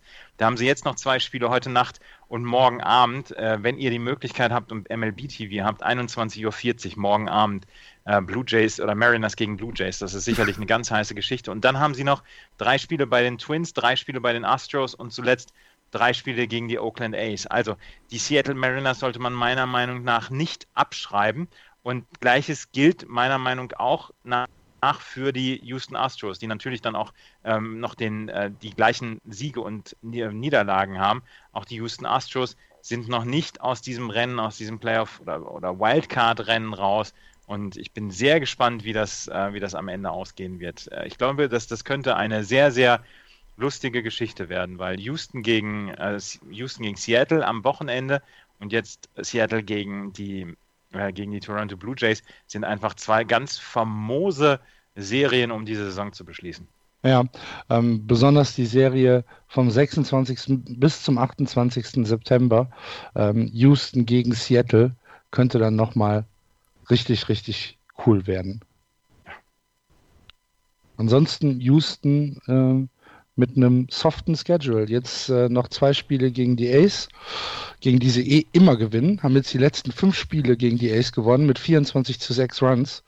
Ähm, da lieben sie einfach gegen Oakland zu spielen. Und dann noch zwei Serien A7 Spiele, also noch sieben Spiele gegen die Angels. Vier zu Hause und drei auswärts. Und die Angels kriegen kein totes Pferd mehr ins Stadion dieses Jahr. Obwohl sie ja zwei gegen, gegen dieses gewonnen haben, gegen Toronto dann. Ja, haben sich auch gefreut. Ne? Mhm. Ja, freuen mhm. sich auch mal. Aber die LA Angels ziehen tatsächlich keine Wurst vom Teller nee. diese Saison. Und Oakland, ja, ist Oakland. die haben andere Schwierigkeiten. Ah. Sollen wir mal in den National League West gehen? Äh, East, East. Mach mal. In der National League East führen die Washington Nationals mit 88 Siegen, 62 Niederlagen vor den New York Mets 80 und 70, die Miami Marlins 75 und 75, die Philadelphia Phillies 67, 83 und die Atlanta Braves 59, 91. Die Washington Nationals, auch die sind nach wie vor gut drauf und ich habe einen, einen langen, ähm, Bastaoni hat in seinem Podcast, hat den, den ähm, General Manager von den Washington Nationals da gehabt und er hat gefragt, was denn so, was denn so die Arbeit von ähm, Dusty Baker so ausmacht. Und er sagte, er sei der ruhigste, ausgeglichenste Mensch auf diesem Planeten. Er ist zu allen Spielern fair. Er erklärt allen Spielern, wie sie und wann sie zu spielen haben. und ähm, sei ansonsten die Ruhe in Person und dass diese Ruhe würde sich dann auch auf das Clubhaus ähm, ausstrahlen und deswegen sei diese Mannschaft, diese äh, Mannschaft der Washington Nationals dieses Jahr eine ganz andere als zum Beispiel letztes Jahr, wo sie es ja nicht geschafft haben in die Playoffs. Und ähm, Trey Turner, seitdem sie den hochgeholt haben, hat einen Betting Average von 3,55, On Base Percentage 3,77, 5,90er Slugging, 27 Steals in 31 Versuchen. Und ähm, es gibt nur einen einzigen National League Spieler, der nach 250 At-Bats mehr einen höheren, ähm, einen höheren äh, OPS hat und, und Base Percentage plus Slugging. Und das ist ähm, Teamkollege Daniel Murphy. Und da haben wir Bryce Harper noch gar nicht erwähnt. Da haben wir Bryce Harper noch nicht erwähnt. Ja, die Nationals können sich halt auch jetzt erlauben, ähm, ihn spielen zu lassen, weil der, der Sieg der Division ist sicher. Ähm, und da haben sie natürlich die Chance jetzt auch, so einen jungen Spieler mal ranzuziehen und, und denen da ein bisschen, äh, äh, ein bisschen Auslauf zu geben. Das, das passt natürlich super. Aber der wird ja, der wird ja in der Dings, in der, in der Postseason wird ja spielen. Das ist ja so sicher wie das Arm in der Kirche. Ja, ja klar, aber er muss ja, bevor er nur in der Postseason spielt, vorher ein paar, ein, zwei Spiele schon mal in der Major League äh, ein paar Advents ja, gesehen haben. Natürlich. Und das können sie sich halt jetzt erlauben. Sie können ihm jetzt in der, in dem, zum Rest der Saison ähm, ihn dahinstellen, ohne dass sie ein Risiko eingehen, die Playoffs zu verpassen. Und das ist natürlich ein guter Vorteil. Und dann, dann hat er die Erfahrung und, und, und weiß schon mal, wie es aussieht und kann in den Playoffs dann eben auch weiterhin ein Faktor sein, ja. Bryce Harpers Diskrepanz zwischen äh, Betting Average und On-Base Percentage ist auch ziemlich cool. 2,42er Betting Average, aber 3,77er On-Base Percentage. Das ist nicht schlecht. Der müsste ja die meisten Walks dann haben in der, in der 105 Walks hat er. Also das, das, ähm, die pitchen um ihn rum. Und, und 50 Hit bei Pitch wahrscheinlich. äh, das habe ich jetzt noch nicht gesehen, aber, aber tatsächlich ähm, 105 Walks ist eine sehr gute Statistik. Natürlich was, was du sagst, Florian, die pitchen um ihn drumrum. Ähm, andererseits, sie haben um Daniel Murphy nicht drumherum gepitcht und der hat alles aus dem Stadion gehauen, diese Saison. Bisher ist das äh, ähm, neben Dusty Baker, würde ich jetzt behaupten, äh, ist der jetzt eine wichtigere Verpflichtung gewesen als Danny Murphy, aber Danny Murphy, na, super eingeschlagen. Die Mets würden so einen gerne bei sich weiter in einem Kader haben, glaube ich. Der denkt, der denkt immer noch, der ist in der Mets Postseason letztes Jahr. Ja, ja, genau, ist doch gut so. Lass ihn mal bloß nicht aufwecken. Ne? Ja. Also die Washington Nationals haben auch eine wunderbar harmonische Offensive, wie ich finde. Ähm, Daniel Murphy, Anthony Rondon, ähm, Jason Worth, Danny Espinosa, Bryce Harper, Wilson Ramos. Das ist von 1 bis 9, dann kommt der Trey Turner noch dazu. Das ist von 1 bis 9 eigentlich eine sehr, sehr gute, ausgeglichene Offensive. Und die, ähm, und über die wird gar nicht so viel gesprochen, wie ich finde. Oder, oder denkt ihr, über die wird genug gesprochen? Nein, aber das liegt auch. Nee, sie gehen halt unter in der genau. National League gegenüber der, der großen Story Cups und der äh, spannenden Geschichte Dodgers Giants. Spannende Geschichte? Ja, also ähm, explosive Geschichte. Ah, explosiv, so. okay. Ja, ja, ja, ich, ich denke es genauso, aber es ist ja das ganze Jahr schon so. Wir würden viel mehr über die, über die, über die Nationals reden, würde es diese, diese Übercups nicht geben. Und ähm, das ist natürlich für die ein bisschen schade, aber es ist eventuell auch für die Playoffs ganz gut, weil sie dann in Ruhe und weiterhin ihre Arbeit machen können. Ähm, es gab immer mal ein, ein, zwei Geschichten in diesem Jahr. Also ich denke an, an Strasburg, der seinen Slump hatte, an, ich glaube, ähm, ein paar Pitcher, die da auch dann so ein bisschen ihren, ja, nicht mehr ihre ganz so große Leistung gebracht haben, wo so, so ein bisschen, bisschen Sorge hatte, wie es dann richtig wohl weitergeht. Aber das haben sie alles auch eben aufgrund der Ruhe des, des Managers gut überstanden. Ich, habe ich schon mal gesagt, dass ich den mag? Ja, ich mag den. Ich mag Dusty Baker auch sehr gerne. Steven Strasberg ist ja noch auf der DL und ähm, laut DL auch noch out indefinitely. Ähm, man hofft aber, dass er eventuell zur Postseason wieder zurückkommen kann. Und er wäre natürlich dann auch eine Verstärkung für das Pitching der äh, Washington Nationals, die jemanden wie ihn natürlich gut gebrauchen können, obwohl ja. sie, obwohl sie Leute wie, wie Max Scherzer und Tanner Roark und Joe Gonzalez haben und Joe ja. Ross dann auch noch eventuell, aber ähm, jemanden wie Steven Strasberg zusammen mit Max Scherzer und ich sage jetzt mal äh, Tanner Roark, das wäre schon, das wäre schon eine, eine 1-2-3-Kombination, die es in sich hat. Du musst, vor allem musst du ja, du musst in, der, in, in den Playoffs musst du halt gucken, ähm, wie du, wie du gegen die Cups gewinnen kannst. Und, und da wäre es gut, wenn du ein vernünftiges Pitching auf dem Mount kriegst. Ähm, denn selbst bei vernünftigen Pitching hauen die schon alles raus, was nicht bei drei auf den Bäumen ist. Also ähm, daher ja, ähm, das würde, würde ihm gut zu Gesicht stehen. Ja, also Straßburg kann ja nie schaden. Also ernsthaft, da müssen wir uns, glaube ich, keine Gedanken machen. Ich glaube, was den Washington Nationals auch so ein bisschen Aufmerksamkeit nimmt, ist, dass die, ähm, die East in der National League so furchtbar bieder rüberkommt. New York äh, spielt halt, ja, eine Saison, da kann man sagen, die ist nicht ganz für die Tonne, aber es ist auch, sie ist auch nicht überragend. Ich meine, sie haben 80 Siege und sind damit ähm, aktuell auf einem, auf einem Wildcard-Platz ohne Frage, ist in Ordnung, aber so, dass du sagst, ach Mensch, als, als richtige World Series Mannschaft sehe ich sie dieses Jahr nicht an. Und was die Miami Marlins in den letzten drei, vier Wochen abziehen, ist ja, ist ja Phillies-esque. Das ist ja, das ist ja katastrophal, was die machen. Ja, jetzt haben sie jetzt, jetzt ist äh, ne? Giancarlo Stanton wieder zurückgekommen. Ähm, überraschenderweise hätte ich nicht mit gerechnet, dass wir den dieses Jahr nochmal in der, in der Major League sehen, aber ähm, er ist wieder da und haut die Bälle genauso, wie er sie vorher äh, gehauen hat. Aber die, die Marlins haben sich halt seit dem, äh, ja, seit, seit dem 20. August oder seit dem 23. August haben sie sich sowas von komplett aus äh, Contention abgeschossen. Das ist ja nicht zu fassen. Ich habe eben mal nachgeguckt. Ähm, sie stehen seit dem 22. August äh, 9 und 17, was halt für eine Mannschaft, die um die Playoffs mitspielen könnte, Schrägstrich wollte, einfach ja nicht zu verkraften ist. Und da waren keine, da waren keine ähm, Wahnsinnsserien dabei. Da waren Serien äh, gegen die Phillies dabei, da waren Serien gegen die Atlanta Braves dabei und nochmal gegen die Phillies, natürlich auch gegen Washington. Aber ähm, du kannst dir halt nicht leisten, irgendwie sieben Spiele am Stück gegen die äh, Indians und gegen die Phillies zu verlieren. Das funktioniert dann nicht. Und ähm, ja, da leidet halt so ein bisschen die East insgesamt drunter. Sehe ich. Ich möchte jetzt. Ja. Sehe ich auch so. Ich möchte jetzt aber noch eine Lanze für die New York Mets brechen. Die in den letzten. die in den letzten 28 Spielen 20 Spiele gewonnen haben. Und deren, ähm, deren DL sieht äußerst prominent aus im Moment. Jacob DeGrom, Matt Harvey, Steven Matz, ähm, Neil Walker, Zach Wheeler, David Wright, um nur einige zu nennen. Auch Jacob DeGrom ist ja jetzt äh, out for the season.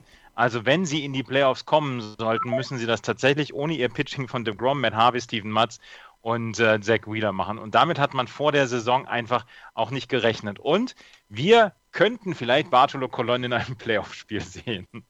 Ähm, Terry Collins hat gesagt, sollte es ein Wildcard-Spiel geben für die, ähm, John, äh, für die Johnny Mets, für die New York Mets, würde Noah Syndergaard es bestreiten. Auf jeden Fall. Ja. Aber danach ähm, ist tatsächlich der Pitcher mit den zweitmeisten Innings oder beziehungsweise die meisten Innings neben Noah Syndergaard hat Bartolo Colon. 177 zwei Drittel Innings. Und ähm, das ist tatsächlich ist etwas, ähm, wo man sagen kann, okay, die ähm, New York Mets machen das mit einer sehr, sehr ausgedünnten, ähm, mit einem sehr, sehr ausgedünnten Starting Pitching. Und sie haben jetzt zum Beispiel jetzt gestern oder vorgestern hatten sie ähm, hatten sie Gabriel Inoa, einen 23-jährigen Rookie auf dem Mount. Ähm, und der hat dann tatsächlich gegen die Minnesota Twins ein gutes äh, Spiel gepitcht. Und ja, das ist etwas, wo sie ähm, dann im Moment auch so ein bisschen Selbstvertrauen draus ziehen, dass sie trotz ihrer Starting-Pitching-Probleme dann ähm, weiterhin auch ähm, tatsächlich mithalten können. Und im Moment, wie gesagt, auch im Playoff-Platz sind. Ja, ja, warum? Ja, ja, ich, ich bin ein bisschen, bisschen negativ den Mets ein, gegenüber eingestellt, weil sie meinen Playoff-Platz weggenommen haben. Nee, aber das ist genau, also wenn man, wenn man, wenn man was hervorheben muss aus der National League, dann ist es, glaube ich, auch genau das. Ähm, die Mets haben, haben die Kurve wieder bekommen. Also ähm, es sah zwischenzeitlich auch genau wegen der ganzen Verletzungen und, und der Slumpy oder der Grumpy oder wie man auch immer sagt, Offensive sah es ja so aus, als wenn sie sich dann auch wie Miami verabschieden. Ähm, haben es aber eben, wie du es wie super dargestellt hast, haben es super hinbekommen, ähm, trotz aller Widrigkeiten dabei zu sein und also die Mets oder die Cardinals oder die Giants werden eben in die Playoffs kommen. Und Moment sieht es danach aus, dass sie es schaffen. Und dann wäre es ihnen aber auch zu gönnen. Das ist ja auch ähm, ähm, sie haben ja alles dafür getan, dann auch bei, dem, bei der prominenten Liste, die du gerade äh, äh, gesagt hast. Ich glaube, ähm, das verkraften nicht viele Teams. Tja, das ist tatsächlich etwas, was äh, sehr beeindruckend ist. Letztes Jahr haben sie es in die World Series geschafft. Dieses Jahr müssen sie auf vier Fünftel ihrer Starting Rotation verzichten. Und sie wollten eigentlich Bartolo Colon auf den gar nicht so viel vertrauen. Müssen sie jetzt. Aber der liefert ja gute Zahlen ab. Ne? 3,14er ERA. Ja, ja, aber das ist vielleicht eben genau das, was dann auch, was dann passen muss. Ne? So, ich glaube, die, ähm, das, das kann ich ja selber jetzt aus den letzten Jahren auch ein bisschen sagen. So eine World Series oder auch so eine Playoff Position, das, das kannst du nicht planen. Also die, selbst die Cups haben das ja so nicht geplant, dass das alles so gut läuft.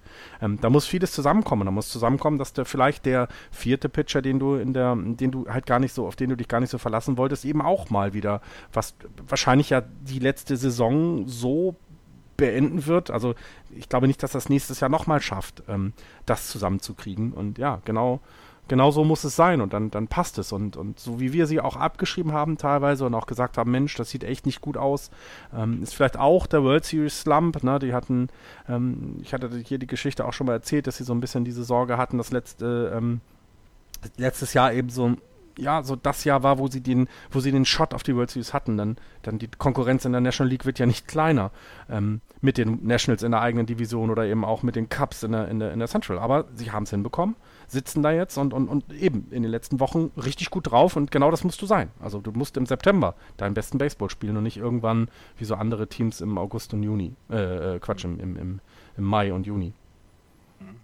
Also, die New York Mets im Moment auf dem Playoff-Platz, äh, auf dem Wildcard-Platz, dahinter die Miami Marlins, vier Spiele raus, aber da sich darüber drei Teams tummeln, könnte ich mir vorstellen, dass sie raus sind, Philadelphia und Atlanta sowieso. Sollen wir mal in die ja. Central gehen? Ja. Ja. Ah, da ist Axel wieder. Ja, der Hallo. Hat sich, das Internet hat Axel wieder.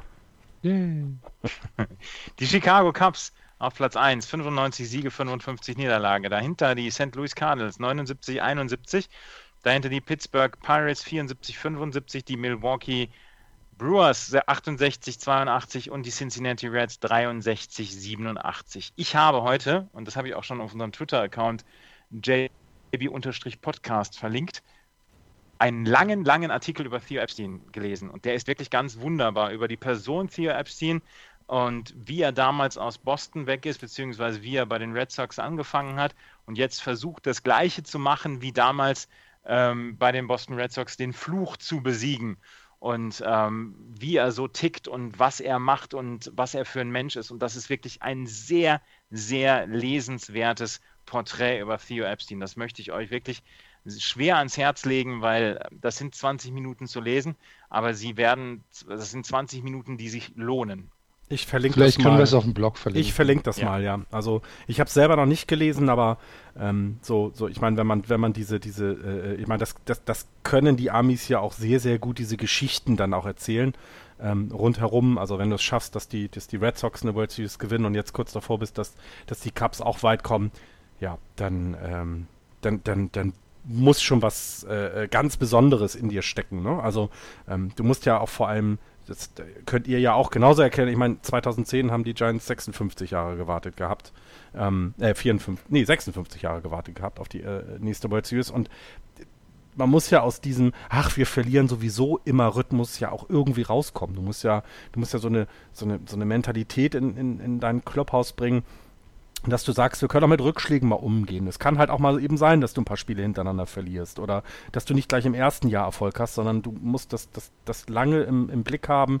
Du musst, du musst diese Entwicklung immer weiter vorantreiben und das, das hat er bei den Red Sox hinbekommen und es scheint ja so, dass das bei den Cubs genauso wird. Mit einer klinischen Präzision. Also äh, ich jetzt mal jetzt mal jetzt mal un, unter uns Pastorentöchern. Stell denn wir uns vor, die Cubs gewinnen die World Series. Was soll er denn danach machen? Den Mars besiedeln? Zu den Cleveland Browns gehen. Nein. Okay, also dann lieber den Mars besiedeln. Nein, aber es ist, es ist, äh, ich finde es ich find's faszinierend, ähm, wie er das da, wie er das da alles hinbekommt und, und vor allem, weil man auch, weil man ja auch sagen muss, das ist ja nichts, was er sich zurecht gekauft hat, sondern da sind, da sind Jungs, die, die, die aus den eigenen, aus der eigenen Farm kommen und sowas imponiert ja dann noch mehr. Naja, er hat ja tatsächlich diese, diese Saison, jetzt dieses Jahr, hat er ja vier Jahre vorbereitet. Richtig. Also die letzten vier Jahre waren im Prinzip nur ein Heranführen an die äh, aktuelle Saison. Mit Aufbau, junger Mannschaft, Aufbau Farm, Aufbau Trade Material und ähm, alles war fokussiert im Prinzip. Ich, ich weiß gar nicht, ob, ob diese Saison schon ähm, von Anfang an im Fokus stand, aber es hat sich dann so ergeben, dass die 2016er Saison die Saison ist, wo sie angreifen können. Und das haben sie gemacht. Und sie haben, wir haben vor der Saison gesagt, die Cups werden ähm, die Central gewinnen. Andreas und ich haben vor der Saison gesagt, die Cups werden die gesamte National League gewinnen. Und äh, ich bin weiterhin fest davon überzeugt. Für mich sind sie das beste Team im Baseball. Und es gibt nichts, was ähm, an den Zahlen oder an irgendwelchen anderen Indikatoren mich davon äh, ja, abhalten würde, ähm, das, das nicht zu glauben. Oder die, jetzt habe ich mich total verhaspelt, also die, die mich einfach äh, darin bestärken, so auch die Zahlen bestärken mich darin, das zu glauben, dass äh, die Cubs einfach das beste Team im Baseball sind. Es gibt eine wunderbare Stelle in diesem Artikel, die ich gerade, was du gesagt hast, ist vier Jahre vorbereitet worden. Ähm, da da, da geht es darum, Theo Epstein und seine Leute aus seinem Inner Circle hätten ein Minor League gespielt, geguckt während der Saison, als die Cubs 65 Spiele gewonnen haben, 101 äh, oder, oder 97 Niederlagen. Und sie hätten dann ins Clubhaus zurückgehen müssen, nachdem sie das Minor League-Spiel gesehen haben und hätten ähm, nicht zu glücklich aussehen dürfen weil sie gerade das Minor League-Spiel gesehen haben und gesehen haben, was da für unglaublich gute Leute rumlaufen und dass die in zwei, drei Jahren soweit sind, dann die ähm, National League zu, zu rocken. Und ähm, ja, da wusste er wohl vor zwei, drei Jahren schon, dass das wird auf jeden Fall klappen. Und ähm, jetzt im Moment ernten sie, im Moment ernten sie die Früchte. Wie weit es geht, kann ich nicht sagen, werde ich auch nicht sagen. Ähm, aber die Cubs haben im Moment tatsächlich alles beisammen, um relativ weit zu kommen in der Major League. Und wenn man sich die Statistik dann der Starting Pitcher nochmal anguckt, man dankt ja immer Jake Arrieta oder John Lester oder John Leckie, die werden schon richten. Aber ein Name, der über den zu wenig gesprochen wird, ist Kyle Hendricks. Kyle Hendricks hat einen 206er ERA über die Saison in 179 Innings pitched, einen Whip, Walks in Hits per Innings pitched von 0,96. Der hat 161 Strikeouts schon gesammelt, nur 43 Walks abgegeben, nur 15 Home Runs abgegeben und ähm, ist im Moment ganz klar der beste Pitcher der Chicago Cubs. Und diese, diese Playoff-Rotation von Arieta, Lester, Hendricks und Lecky, die musst du erstmal besiegen. Und ja. Hamill, und du kannst auch Jason Hamill noch dazu nehmen und dann wird es auch ja, nicht in leichter. Dem, in den Playoffs hast du ja eher eine Viermann-Rotation. Ja, aber du kannst. Also wenn einer ja, mal, genau. das ist ja genau das, jetzt lass mal Kyle Hendricks, lass ihn mal ne, drei Innings rumgeschubst werden, ja, dann bringst du Jason Hamill. Ist alles gut. Ist doch nichts los. Machen wir weiter, komm. Das ist, ist äh, Hier gibt's nichts zu sehen. Ja, es, es wird, es wird, es, es, es wird sehr klinisch werden, glaube ich, wenn die Cups dann in den Playoffs spielen. Ähm, außer, und das sage ich ja auch, außer ähm, sie, sie überdrehen es dann, also diese, diese Jugend, diese, also ich glaube ja immer daran, dass Erfahrung im Baseball sehr wichtig ist und das haben sie noch nicht. Das hatte ich, ich hatte mahnende Worte schon öfter hier erwähnt. Ähm, natürlich würde ich, würd ich mich freuen, wenn sie es schaffen. Irgendwie freuen sich alle für die Cups, wenn sie es dann mal schaffen, aber ich, ich, ich mache mir halt auch keine Sorgen, weil wenn sie es dieses Jahr nicht schaffen, dann werden sie es nächstes Jahr schaffen, weil einfach so viel gut da zusammengestellt ist. Ähm, und ich bin sehr gespannt, wie sie eben zum Beispiel gegen die Silberrücken aus te Texas in einer World Series sich, äh, ähm, äh, wie sie da bestehen. Oder wenn ihnen Mookie Betts in der World Series ständig die, die Bälle um die Ohren haut. Das musst du erstmal, da, da musst du erstmal zeigen, dass du deine Ruhe bewahrst, dass du weiterhin deinen Stiefel runterspielst.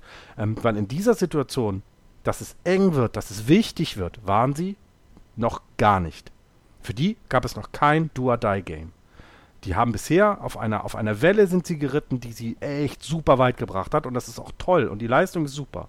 Aber wenn du 5-0 gegen die Red Sox im dritten Inning hinten liegst in der World Series zu Hause, da möchte ich sehen, wie diese Mannschaft sich dann, sich dann schlägt. Also wir werden es sehen.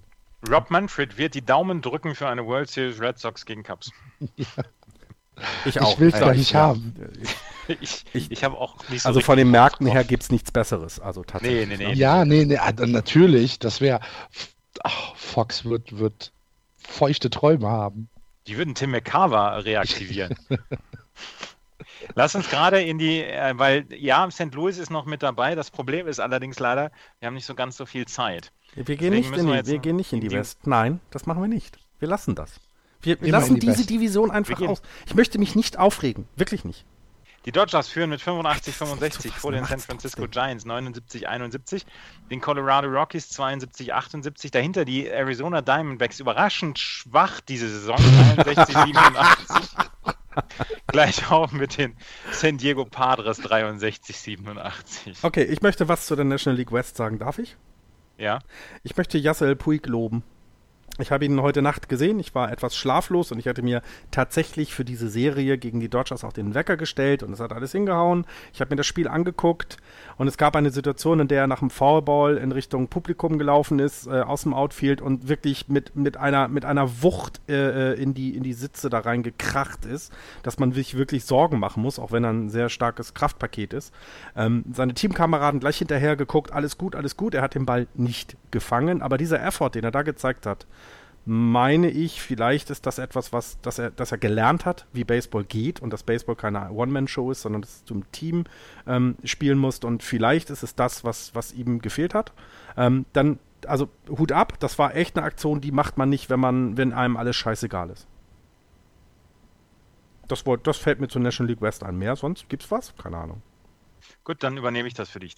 Die ähm, Dodgers haben äh, es, also haben es geschafft, nicht mehr als ein Spiel hintereinander zu verlieren seit Ende August. Das, das, das, tatsächlich, sie haben kein Mal zweimal hintereinander verloren. Sie sind im Moment tatsächlich sehr, sehr gut. Das Dodgers Pitching ähm, gibt weniger als drei, drei Runs per, pro Spiel im September ab.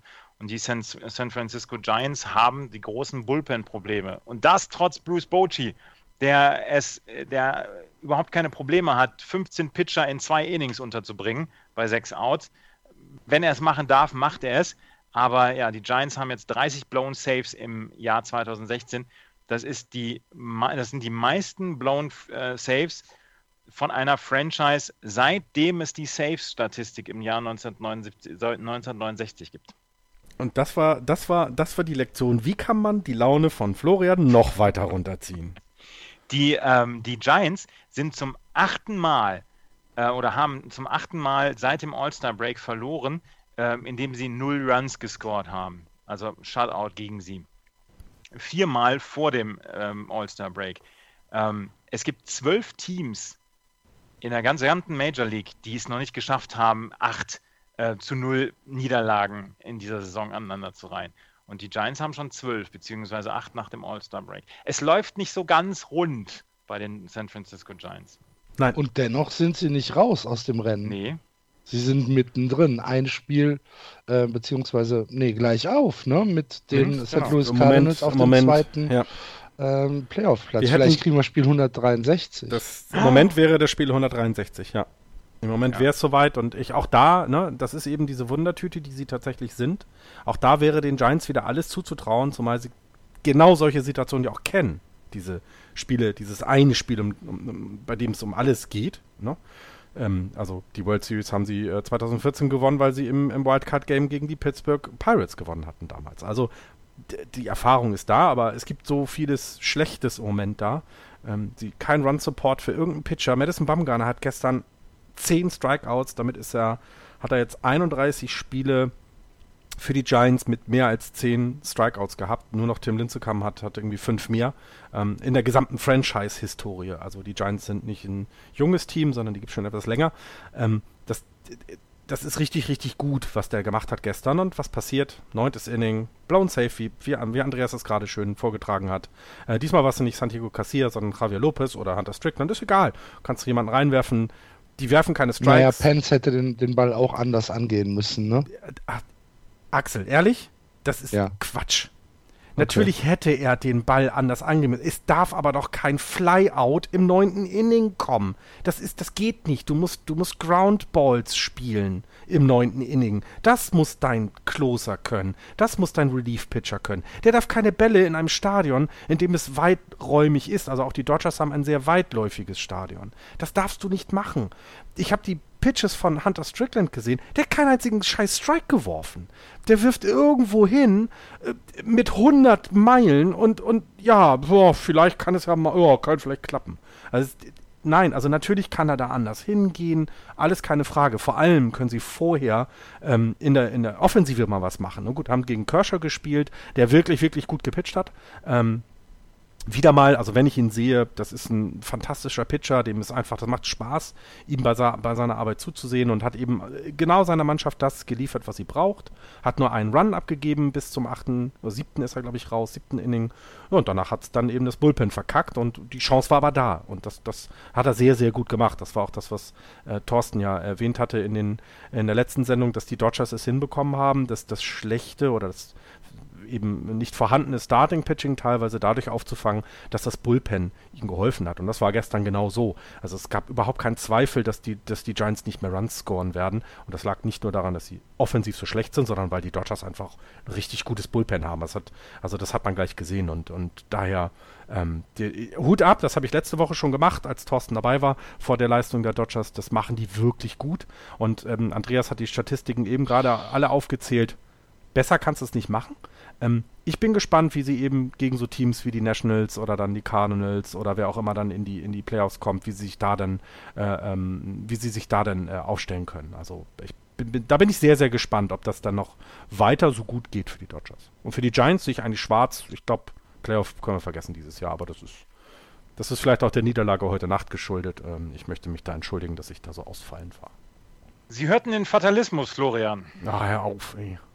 Die Giants haben übrigens ein 2,25er Betting Average mit Runners in Scoring Position seit ähm, dem All-Star Break. Sollen wir die Left-on-Base-Statistik wieder rausholen? Nein, wir machen es nicht, weil sonst rege ich mich noch mehr auf. Alles hm? klar. Wir haben eigentlich alles durch. Ich ja. möchte noch zwei Geschichten erzählen über die Arizona Diamondbacks und über die San Diego Padres. Die Arizona Diamondbacks relativ schwach in die Saison gestartet, ähm, sind ja müssen ein Wunder haben, um dann noch die Playoffs zu erreichen ähm, haben jetzt ähm, ihren Senior Vice President of Baseball Operations, John Watson, ähm, entlassen und Tony La Russa und Dave Stewart, General Manager, werden wohl folgen nach dieser Saison. Nach dieser Saison ähm, hat auch Tony La Russa gesagt, würde er sich nicht wundern, wenn er entlassen werden würde. Ja. Ähm, nachdem man ähm, 206,5 Millionen an Zach Greinke gegeben hat, der die schlechteste Saison seiner Karriere abgeliefert hat, und Shelby Miller zwischendurch ähm, Shelby Miller zwischendurch in die AAA runterziehen musste, nachdem man äh, für ihn quasi das komplette Konto geleert hat. Ähm, ja, das, das wird es noch bei den Arizona Diamondbacks geben und bei den San Diego Padres haben, äh, hat General Manager AJ Preller eine Suspendierung bekommen von der Liga für 30 Spiele, nachdem bekannt geworden war, dass äh, AJ Preller seinen, seinen Mediziner-Staff, also seinen, seinen Athletik-Staff, angewiesen hat, zwei Statistiken über die Fitnesszustände der Spieler zu ähm, führen. Eine für die interne Geschichte und eine für mögliche Trade-Partner. Und das ist jetzt zum Beispiel bei Drew Pomeranz aufgefallen und natürlich auch bei dem, ähm, bei dem Trade von, lass mich hier, Colin Ray nach Miami. Mhm. Der ist ja nach einem, nach einem Spiel, nachdem er wieder runtergeholt worden ist vom Mount, ist der Trade ja aufgelöst worden oder beziehungsweise zurückgenommen worden. Und ähm, da hat die MLB untersucht und hat tatsächlich herausgefunden, dass er gegen diverse Vorschriften ähm, verstoßen hat, wie man, wie man Krankenakten bzw. Spielerakten zu pflegen hat. Und ja, 30 Spiele Sperre und ähm, die Red Sox überlegen noch, was sie machen wollen, gerade auch im Hinblick auf Drew Pomeranz. Aber ähm, ja. Das ist krass. Ich hatte übrigens noch eine Sache, ich habe einen Link hinzugefügt äh, vom, äh, von den Beatwritern aus San Francisco gab es einen Artikel, weil wenn Scully ja am, am 2.10. sein letztes Spiel callen wird und das wird in San Francisco sein, ähm, gegen, die, also gegen die Giants von den Dodgers, ähm, gibt es einen Link, seine äh, Five Legends Greatest Calls Ever, also unter anderem auch It Go Through Buckner dabei, ähm, dass er auch gecallt hat. Ähm, also da ist ein Spiel aus den 50, 60er Jahren, glaube ich, sogar auch dabei. Also das, das äh, wird, äh, wird etwas sehr Schönes sein für alle, die, die nochmal so ein Farewell brauchen. Da ist dann eins, packe ich in die, in die Shownotes zur Sendung. Das war's mit der MLB. Und jetzt haben wir noch zwei, drei Minuten Zeit, um über Holland zu reden. Axel. Niederlande ist Europameister durch einen ganz, ganz knappen Sieg gegen Spanien. Niederlande und Spanien waren die besten Mannschaften. Die Niederlande war sicherlich die beste Mannschaft. Was nimmst du aus diesen zehn Tagen oder aus diesen sieben Tagen, die wir da waren, mit? Auch eine ganze Menge. Erstens, dass das Niveau ähm, ganz, ganz hervorragend war, größtenteils. Ähm, du hast in der Spitze mit äh, Niederlande, Spanien, Italien, Deutschland äh, Mannschaften, die richtig, richtig gutes Baseball spielen.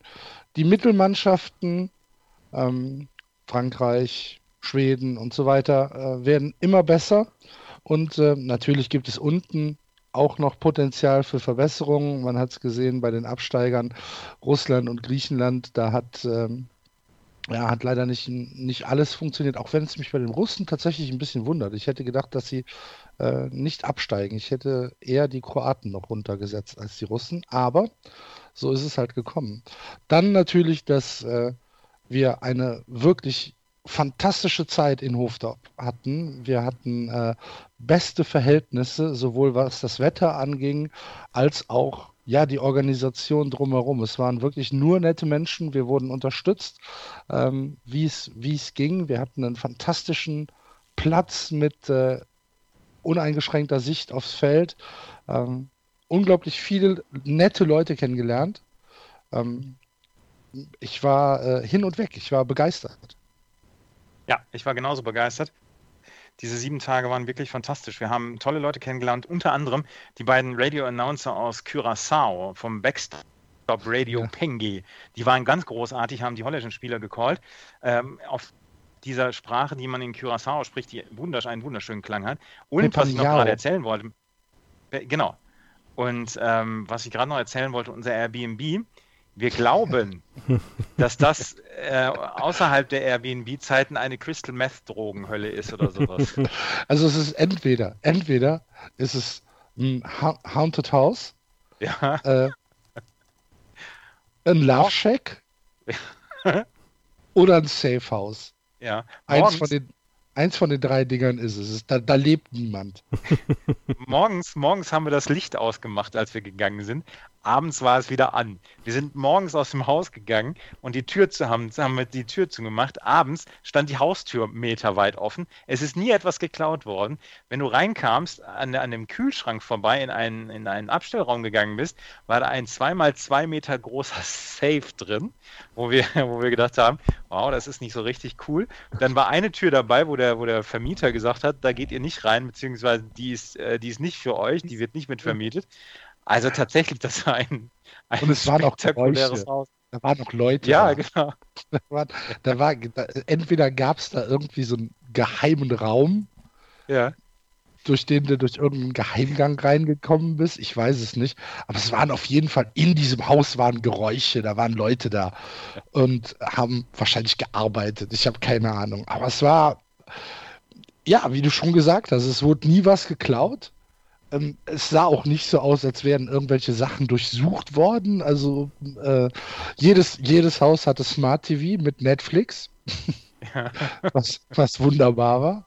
Und im Kühlschrank lag ein Beutel mit Feuerwerkskörpern. Das, nee, nicht im Kühlschrank, das, nee, Geschirr, im Geschirrspüler. Geschirrspüler. Das ist die großartigste, die großartigste Geschichte, die ich in meinem Leben jemals gehört habe. Im Geschirrspüler ein Beutel mit Feuerwerkskörpern. Wunderbar. Ja. Ja, also tatsächlich, das war ein ganz komisches Haus, aber es war in einer Gegend, die total ruhig war. Neben uns, neben in, in dem Haus daneben waren, war eine Familie, die wohnte, zwei ältere Herrschaften, die guckten immer aus dem Fenster raus, wenn wir vier das Haus verlassen haben. Die haben sich auch gedacht, was für, was für eine Männergruppe ist das denn da, die das Haus verlassen da. Und ähm, was ich noch sagen wollte, Tim und Tai, die die Übertragung gemacht haben, was für zwei famose Typen waren das? Absolut, absolut. Also ähm, ich muss wirklich sagen, dass ich äh, die Zeit dort sehr, sehr genossen habe. Tim, Tai, falls ihr das jetzt hört, ähm, hat Riesenspaß gemacht mit euch. Äh, Tim, ein, ein ernsthaft großartiger Announcer ja. ähm, von, von, von den Spielen. Man muss also wirklich, man kann ihn gar nicht ge genug loben.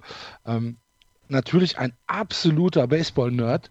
Wirklich, äh, da gibt es, glaube ich, auch kein, keine Grau, äh, Beschreibung für. Also wenn man, wenn man in der Wikipedia nach Baseball-Nerd nachguckt, ist da ein Foto von, ähm, von Tim drin. Aber ähm, unglaublich sympathische Leute. Also es gibt, es gibt da gar nichts zu meckern. Und ähm, ja, insgesamt Holland, alle Leute, alle Leute waren freundlich. Mhm. So, gehst halt die Straße lang und da stehen da Leute und sind am Kanal am Fischen und grüßen dich und sagen Hallo und rote Dach und was haben sie zu dir gesagt? War der lecker Dach? Mhm, genau. War der lecker Dach. Und alle, alle nett, alle freundlich. Ich meine, vielleicht muss man da mal ähm, Ende November hingehen, wenn es äh, drei Grad Nieselregen ist. Vielleicht sind die Leute da auch ein bisschen anders drauf. Aber wir hatten das Glück, dass wir einfach nur nette Leute kennengelernt haben. Und äh, am letzten Abend waren wir in Sandford am, am Meer. Äh, kennen viele vielleicht von euch von der, von der Rennstrecke, von der DTM-Rennstrecke. Und äh, da muss ich auch sagen, wenn ihr da mal in der Nähe seid, Zandvoort lohnt sich auch. Was ja. für ein wunderschöner Platz auf der Erde. Ja, definitiv. Also, ja. Schönen ich... Sonnenuntergang haben wir da noch erlebt. Oh ja, sehr romantisch. Darf ich ja, jetzt nochmal, darf, ich jetzt noch, darf ich mal eben kurz einschreiten? Äh, und nochmal auch im, im Namen wahrscheinlich aller Hörer, weil vielen Dank für euren Einsatz. Das war klasse. Die Dailies habe ich natürlich alle gehört, logisch. Äh, ich habe auch bei meinem Sportradio reingehört, äh, als Axel sich versucht hat und auch als natürlich Tim äh, die Spiele gecallt hat. Vielen, vielen Dank, dass ihr das so mit so viel Aufwand und ich weiß, wie viel Aufwand das ist. Ich war selber mal in Regensburg dabei, dass ihr das so durchgezogen habt bis zum Ende. Das hat uns echt, ich glaub, also mir hat Spaß gemacht. Ich glaube, den anderen, den hat es auch sehr, sehr viel Spaß gemacht. Ja, ja es gab leider so, so ein paar wenige Reaktionen, aber gut. Ja, ja aber das ist das Internet. Da konsumiert ja nur jeder und keiner guckt. Aber das ist mal eine, eine Geschichte, die wir vielleicht jetzt nicht ausbreiten. Ja. Aber, wir hören ja. jetzt auf für heute. Wir müssen nein, nein, nein, nein, nein, nein, nein. Wir hören noch nicht auf. Wir müssen ah. noch einen Hörer loben, nämlich Thomas Carter. Vielen, vielen Dank ähm, für deine Spende. Ist angekommen. Danke, danke, danke. Und dann Damit schließen wir jetzt auf. Ja, ja dann da, schließen wir jetzt. Wenn der, wenn, wenn der Florian jetzt nicht irgendwie noch äh, sagen will, wie es im Tippspiel steht, dann hören wir jetzt ich auf. Ich habe das leider nicht zusammengeballert, weil dann ich jetzt gerade tatsächlich Woche. genau von der Arbeit auch erst da bin. Liebe Alles Hörer, nächste Woche wird es ein bisschen länger. Äh, diese Woche war es gedrungen. Wir hören jetzt auf. Genau. Bis demnächst. Tschüss. Tschüss. Tschüss.